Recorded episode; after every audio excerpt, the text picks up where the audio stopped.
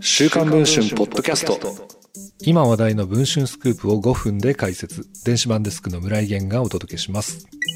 佐川急便で総額4億円に上る横領疑惑が持ち上がり不正に関わったとみられる社員4名が懲戒解雇されていたことが週刊文春の取材で分かりました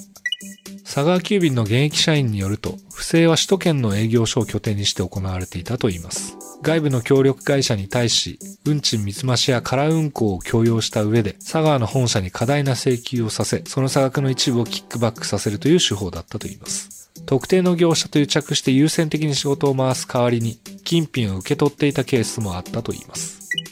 疑惑発覚の発端は悪事への協力を要請された下請けからの通報でした。不正は数年にわたり行われており、被害総額は少なくとも4億円。長年の累計では30億円に上る可能性も囁かれています。この巨額横領疑惑に関わったとして6月に懲戒解雇されたのは、重要部署の部長だった幹部の A 氏、副支店長クラスの B 氏、課長クラスの C 氏と D 氏の4名。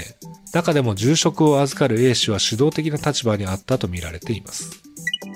この中の D 氏を直撃し、事実関係を正したところ、懲戒解雇されたことと不正に関与していたことを認めました。A さん主導で不正が行われていたのかと聞いたところ、そうですね。A さんが一番の上司で幹部ですから、などと語りました。佐川急便の本社に対し、解雇の事実や理由、不正のスキームや被害実態の調査状況について問い合わせたところ、回答は差し控えさせていただきたく存じますと回答しました。物流業界のガリバーとも言える佐川急便で一体何が起きているのでしょうか。この続きは現在配信中の週刊文春電子版の方でお読みいただければと思います。それでは本日はちょっと短いですが、ポッドキャストはこの辺りで、また次の放送をお聞きいただければと思います。